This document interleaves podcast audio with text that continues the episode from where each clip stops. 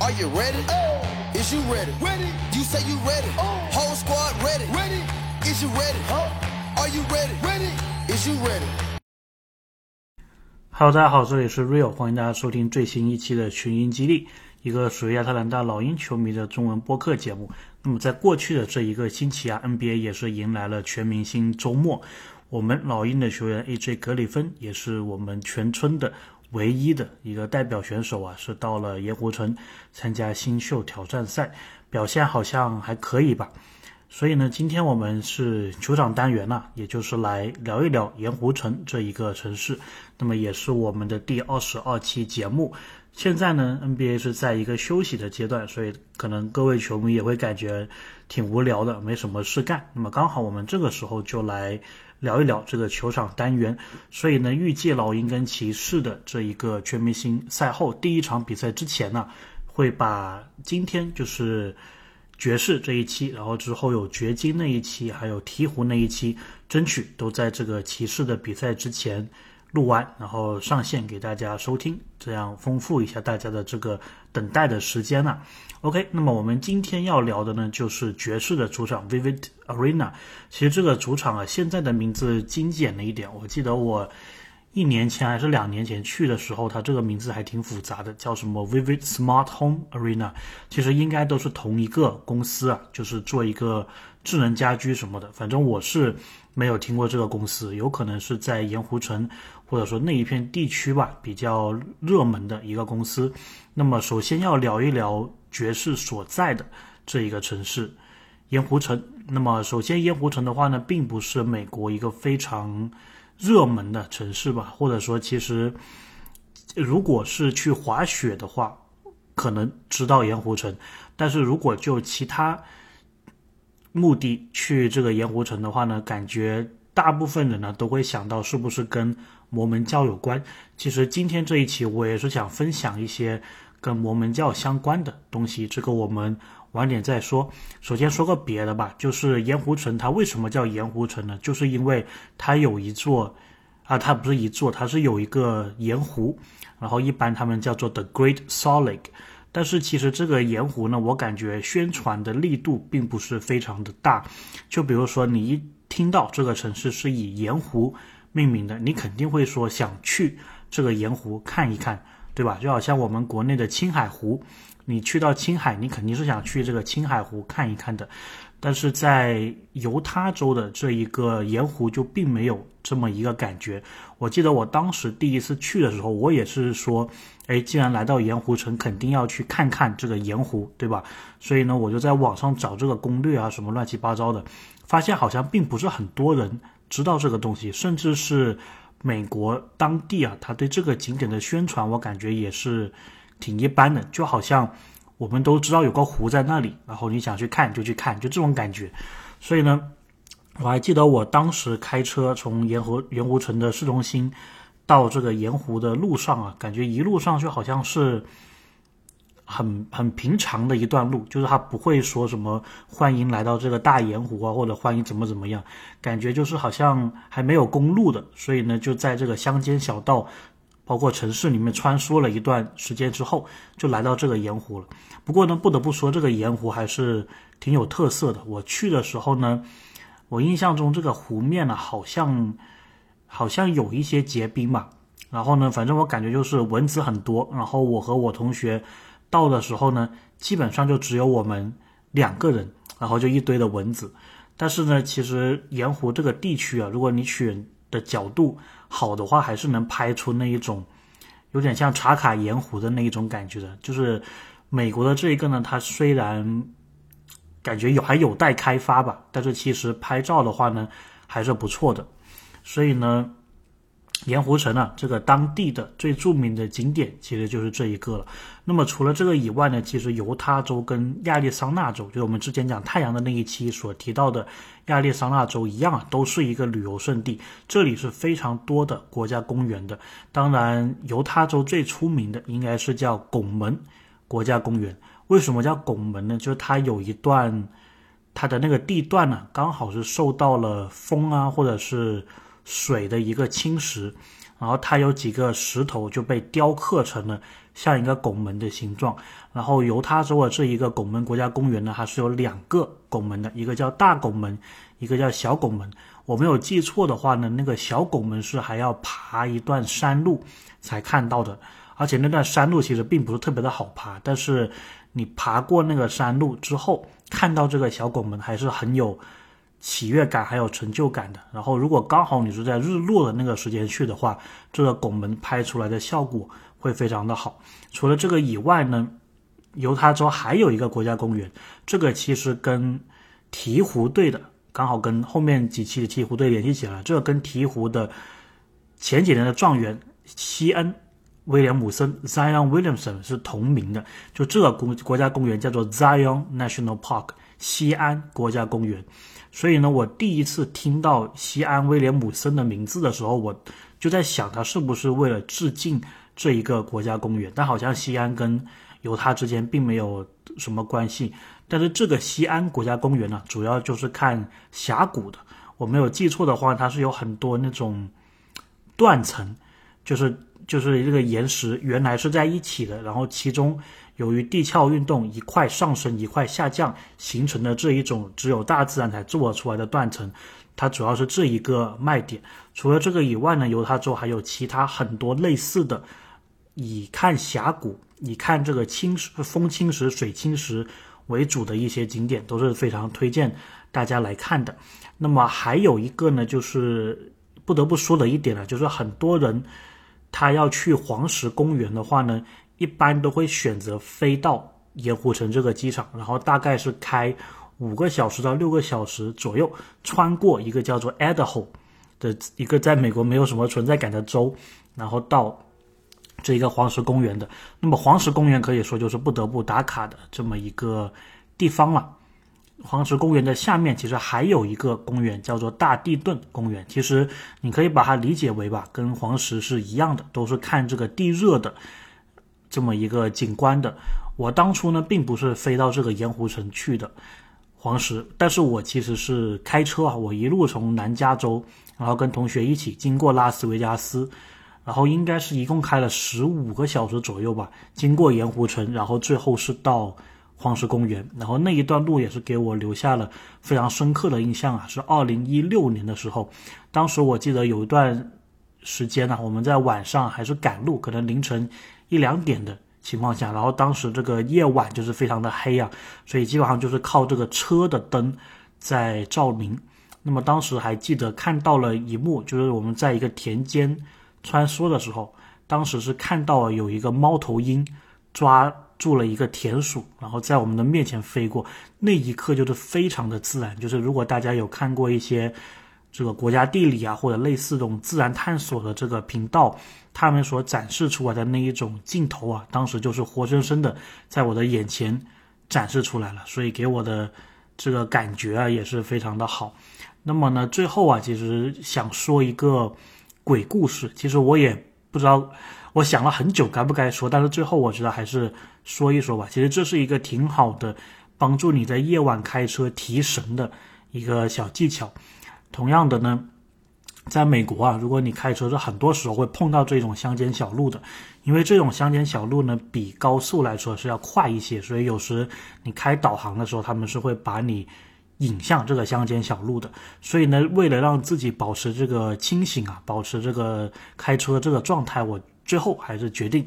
做这个艰难的决定，对吧？把这个小故事、小鬼故事跟大家分享一下。就是如果你一个人开车，在美国这一种没有路灯的，只是靠你的车的灯在照明的这个路上，如果这个时候前面有两个穿警服的人伸手拦车，想想上你的车，这个时候你该不该搭他们上车？OK，就讲到这里，剩下大家自己去想一想就好了。我当初听到这个鬼故事的时候，是我同学跟我讲的，然后呢，就一下子让我精神了好多。然后最后应该也是从这个凌晨一两点，也是开到了三四点，开到了我们要入住的这个酒店了。OK，所以呢，关于盐湖城这边的旅游景点，包括旁边的黄石公园呢，我们就聊这么多。那么我们先聊一下这个球场还有比赛吧，最后我们再讲讲我们叫的一些东西。那么我当年来这个盐湖城的时候呢，应该也是二一、二二赛季，当时很疯狂嘛，就是跟着老鹰追了一堆的客场，所以来到盐湖城这一站呢。当时应该是一个背靠背吧，所以基本上就是早上来，然后晚上看个比赛，然后第二天就走了。所以我住的地方呢，也就是选在这个 Vivid Arena 旁边的一个酒店。然后盐湖城这个城市总的感觉啊，给我来说就是挺挺闷的嘛，就是没没什么东西玩的。然后包括是在盐湖城。就是比赛场地的附近呢，我感觉好像也是这种休闲娱乐是少一些。当然，这个就不得不提到宗教的一个影响了，因为好像是我记得摩门教还是对喝酒是有限制的，所以你在这种热闹的看球赛的地方，一般是有很多酒吧的嘛。但是盐湖城这里似乎并没有这一个氛围啊，所以感觉呢，当他喝酒的地方肯定也是有，但是呢，好像就是那个。不像其他的城市那样子的随处可见，不像其他城市那样子的，呃，宣传做这么好吧？给我的感觉是这样子。那么当天我看这场呢，也是老鹰客场打犹他爵士，最后我们也是输了，大概输了十分左右。给我的感觉呢，就是老鹰那一系列的西部之旅啊，基本上都是输个十来分，而且都是最后的。几分钟吧，稍微把比赛追到可能十分以内，但是不知道为什么突然那个最后那一股气啊，就是没有，所以输掉了这场比赛。那么我还记得我当时来这个球馆的时候呢，还是下雨天。它这个球馆的设计啊，也是挺有意思的，就是你如果是到了这个球馆的外面的话呢，它应该围绕这个球馆周围有一圈这个台阶，所以呢，相当于你是要慢慢的往上爬。就是有一个小小的这个爬坡的过程，然后是看到这个球馆的。那么除了这个设计以外呢，这里面的东西啊，其实就没有让人有太多的印象了。那么它的球迷商店倒是挺大的，但是并没有卖一些就是很不一样的东西。基本上你在网上都可以买到，而且盐湖城的这个商店呢，它也没有卖一些商店。专属的东西，比如说犹他爵士的城市版的那件球衣啊，也就是我们所说的这个冰红茶，其实它这个商店里面，我记得当时也是没有的。而且很奇怪的一点呢，就是不知道为什么这个犹他爵士的球衣啊，城市版球衣应该是连续用了三年，就是其他的球队除了太阳有一件是连续两年以外。其他的球队基本上是一年一换的，但是盐湖城这个地方就比较特别，它的一件球衣是用了三年，所以我也不知道是，呃，可能这个耐克对这个地区的消费能力有所担心呢，还是怎么样？反正就是那一款用了三年，我觉得是蛮蛮奇妙的。甚至今年的全明星赛啊，就是大家看到的，其中有一队穿的这个。冰红茶色的颜颜色的衣服，其实就是当年犹他爵士这件球衣，对吧？所以我也感觉这一点有点点的莫名其妙，对吧？可能套用这个文胖子，套用这个 Brian Win Windhorst，呃的一句话就是 What is going on in Utah，对吧？很奇怪。所以呢，这个球馆呢，我能说的就只有这么多了。最后呢，其实我是想聊一聊这个摩门教，因为其实我自己跟我们教也大概有那么一两段的互动吧。首先呢，就是我在读研究生的时候，当时跟我一起参加一个实习项目的一个人，他是摩门教的，然后他的年龄呢是比较的大。呃，我们读研究生的时候呢，他感觉已经是到了三十来岁吧，这个样子。然后他叫做 Eric。所以呢，我当初在实习的时候，跟这个 Eric 基本上是每天都见面的，所以聊了一些东西。这个 Eric 在我那一届的，就是那个班，大概八十来人的班，可能有十来个外国人吧。呃呃，当首先要说的是 Eric 是美国人，所以在我们十来个外国人的八十多个人的班当中呢，其实 Eric 他给人的感觉啊，就是有点点。奇怪，或者说有点点保守的吧，因为大家知道嘛，加州那个地方大家都是比较这个叫什么，比较开放的，可以说美国最开放的几个州之一了，就是加州。然后呢，艾瑞他每天上课的时候，就是别人都是穿什么拖鞋啊，然后短裤啊、热裤啊、乱七八糟啊短袖啊这一些，然后艾瑞他每天上课呢都是穿西装的，就是打一个领带，然后呢有这个西装裤，然后穿衬衫，然后他也戴一个眼镜，斯斯文文的，就经常都是这一个情况的。然后呢，他有时他有时讲话给人的那个感觉也是过于的正经，然后也不太会。开玩笑，或者说不太听玩笑的这么一个样子。那么他其实，在我们班上啊，也是稍微比较不被别人欢迎的。因为其实美国人是挺容易打成一片的，但是他可能由于年龄或者说由于性格的问题呢，就跟别人有点格格不入。那么其实我作为国际生啊，我们也很多时候是跟国际生玩在一起的。我自己是比较偏就是那种。比较喜欢跟美国人打交道的，所以在实习的那段时间呢，我也跟这个艾瑞也是蛮互动比较多的。然后有一次，我也是请他和他和他老婆一起一起去这个吃中餐吃火锅，大家也是聊了一下。然后呢，我也是好奇嘛，因为我没有不太知道摩门教这个东西，然后我们都知道他是摩门教的，所以我就有跟他聊一些摩门教的话题。然后呢，令我没有想到的是呢，我当初应该只是很客套性的讲了一句，就说，哎，我对摩门教也挺感兴趣的，你可以跟我分享一些摩门教的这些东西啊。那么我没有想到是呢，过了没几天，然后 Eric 他就说他想请我到他家吃饭，然后我就说好啊，没问题，我也很少到美国人家吃饭嘛，所以我就去了。但是这个令我我我这真的没有想到，是我去的时候，哎，怎么这个餐桌上还坐着两个穿西装的人？然后后来我才发现呢，其实他们两个是很年轻的，但是他是来自于摩门教教会的两个传教士。然后我们就一起吃那一顿饭。其实当时我的这个感觉就是有点不妙，就说我只是只是对你的这个宗教表示一个尊敬嘛，但是嗯嗯，你给我安排两个传教士，是不是？不太好，所以到后来的一段时间呢，这个两个传教士他也一直有联系我们。那当然我不是很好推开他们，所以呢，可能刚开始一两次我也是有答应他们这个邀请呢，去参加一些活动。那么其中有一个活动呢，我记得还是好像是每个星期都会有的，就是他们有一些讲师，然后在他们的教堂里面讲一些圣经的东西，一般这个叫 Bible Study 嘛，就圣经的学习。所以我。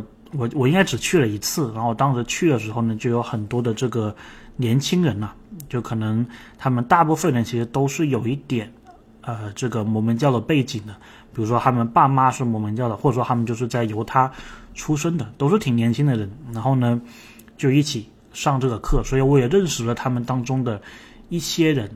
不过呢，这个体验呢，我是觉得如果只是上课的话就还好，那后来就发现了。出现了一件事情，就让我对这个摩门教稍微有点抗拒啊。就是第二次的时候呢，他们就，其实其实那两个传教士，我觉得他们目的挺明确的。我后来也得知啊，他们好像是有任务的，就必须说每个月是要让多少人去信这一个摩门教，所以呢，感觉是带着任务来的。那么有一次，他们约我去。吃饭吧，就很多这种宗教团体呢，他们每个星期都会有这种所谓的聚会，就是一堆信徒或者说朋友吧，可以过来免费的吃一顿午餐或者晚餐，然后他们会有一些这个圣经的学习啊什么之类的。所以我那次我就去了，我我本来只是想吃个饭，然后可能打打招呼，然后找个理由提前回去，然后我就去了，然后没想到两个传教士就把我带到了一个图书馆，或者说他们的一个小。小小房间嘛，然后上面都是图书，然后就问我，就说你最近有遇到一些你觉得很神奇的事情吗？或者说是超自然的一些事情吗？然后我就没有，然后他就问我说，你回忆一下你今天这一路上你开车过来我们这里发生了什么？然后呢，我就说，我就是开车过来呀，没遇到什么。然后他们就引导我往那个方向去想啊，就说，比如说你这个开车过程中，你没有觉得说特别顺畅吗？没有交通，或者说很安全？然后又问我这个家里人怎么样，他们现在身体是不是也挺好的？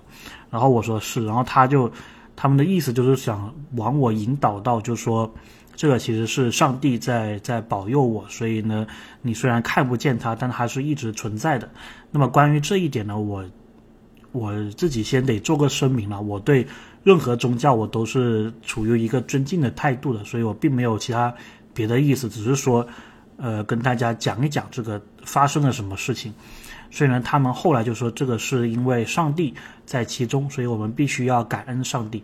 所以呢，他们当时啊，就两个人就双膝跪地了，然后就叫我也做一样的动作，一起来感谢上帝。然后我当时就觉得这个举动特别的。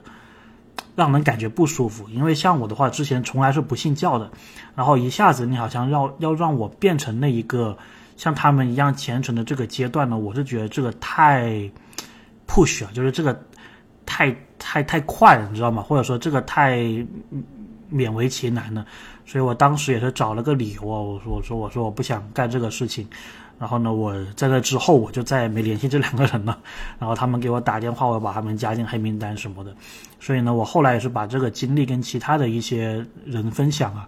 那么也包括一些其他的美国同学，他们其实跟我说，就说摩门教其实在美国所有这些宗教里面显得是比较 push 的，就是比较想让别人皈依他们这个教的。那么我后来也是了解到了一些。我们教的东西啊，就比如说他们好像是星期天是不能有任何娱乐活动的，这一点应该其他的人也有提过啊。就是犹他爵士的主场比赛是永远不会放在星期天的，因为在他们的理解当中呢，星期天是不能进行娱乐活动的。那么除了这个以外，他们是不能喝咖啡，然后是不能喝茶，不能喝酒，就是不能有这种刺激性的东西，嗯。然后呢，这个婚前也是不能有亲密关系的。然后我记得呢，还有一点是他们必须要在晚上十点半之前睡觉吧。那么犹他州呢，它之所以作为摩门教的一个大本营呢，其实是因为他们摩门教最早有一个领袖，他当初是来到了犹他州这一边扎根。然后后来呢，犹他州也有一所学校啊，叫做杨百翰大学。这一所大学呢，它其实就是为全世界的。呃，摩门教的学生嘛，提供免费的一个教育。然后我其实自己本科生有一个导师啊，他在美国待了很长时间，他的本科、研究生、博士都是在杨百翰大学读的，所以他其实也是一个摩门教教徒。但是他给我的感觉就就很好，就不像我另外一个同学，或者说那两个传教士给我的感觉这样子。那么。盐湖城呢，它的市中心其实也有一个摩门教的地方，叫做 Temple Square，中文应该叫做寺庙广场。那么这里呢，它里面就有很多摩门教的一个建筑了。我其实自己也是有去参观的。那么这一个地方呢，我自己是挺推荐的，就是它真的是给你一种宗教的那个祥和感、安静感。它并不像其他那种场合那么样的让人去。就是信教什么的，这里就是完全你是可以找到一个很内心的平静的，就是城市很喧闹嘛，但是到这里感觉一切都安静了下来。然后你会看到全世界各地的这个摩门教的传教士啊，他们在胸口会别自己的国徽，然后提供不同的这个语言服务。然后呢，我才知道啊，也是经过那一次我才知道，其实全世界也是有很多的这个传教士，他们好像是有一个任务的吧，就是。你可以选择，就是在全世界各地进行两年的这个摩门教的传教，在那之后呢，他们好像是会给你提供这个免费的研究生啊、本科生啊、博士生这一系列的课程，然后应该都是在杨百翰大学，就是犹他州盐湖城旁边的这个学校，应该是这样子的。所以我自己对于摩门教的一个认识就大概是这样子吧。首先。